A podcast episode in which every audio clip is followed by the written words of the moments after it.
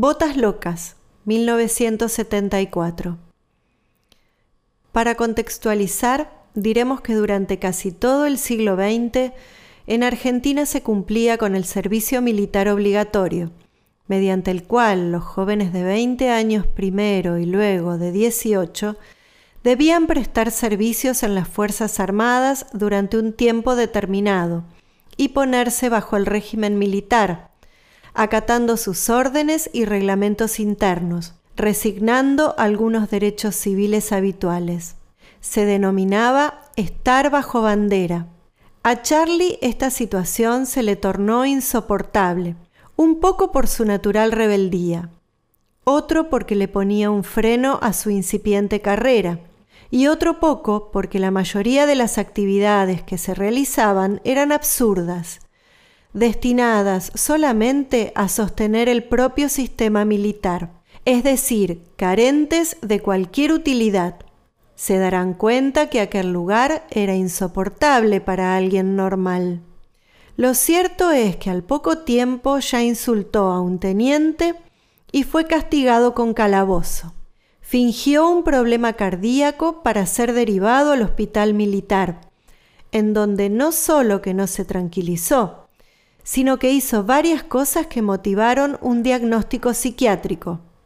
Entre ellas, fue hasta la morgue y retiró un cadáver para pasearlo en una camilla por todo el hospital, hasta terminar en el bar pidiendo dos gaseosas, una para él y otra para su amigo muerto.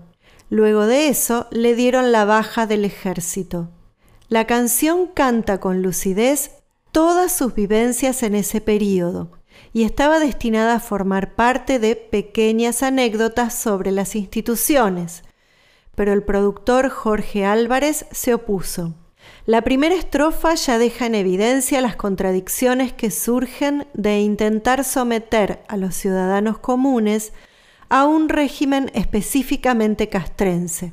Y mientras los militares lo declararon insano, Charlie dice que el que está loco es el ejército. El sistema no presenta demasiadas complejidades, ya que las premisas son pocas y una de ellas es obedecer aunque las órdenes sean absurdas y violentas, pero lo importante es que todo sea a primera hora. Las estupideces empiezan temprano.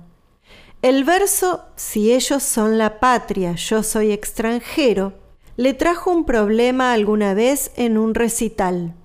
Uno de los jefes del operativo de seguridad se ofendió por esas palabras y lo increpó a García en el camarín. En aquella época portaban el poder suficiente como para detener a alguien por algo así.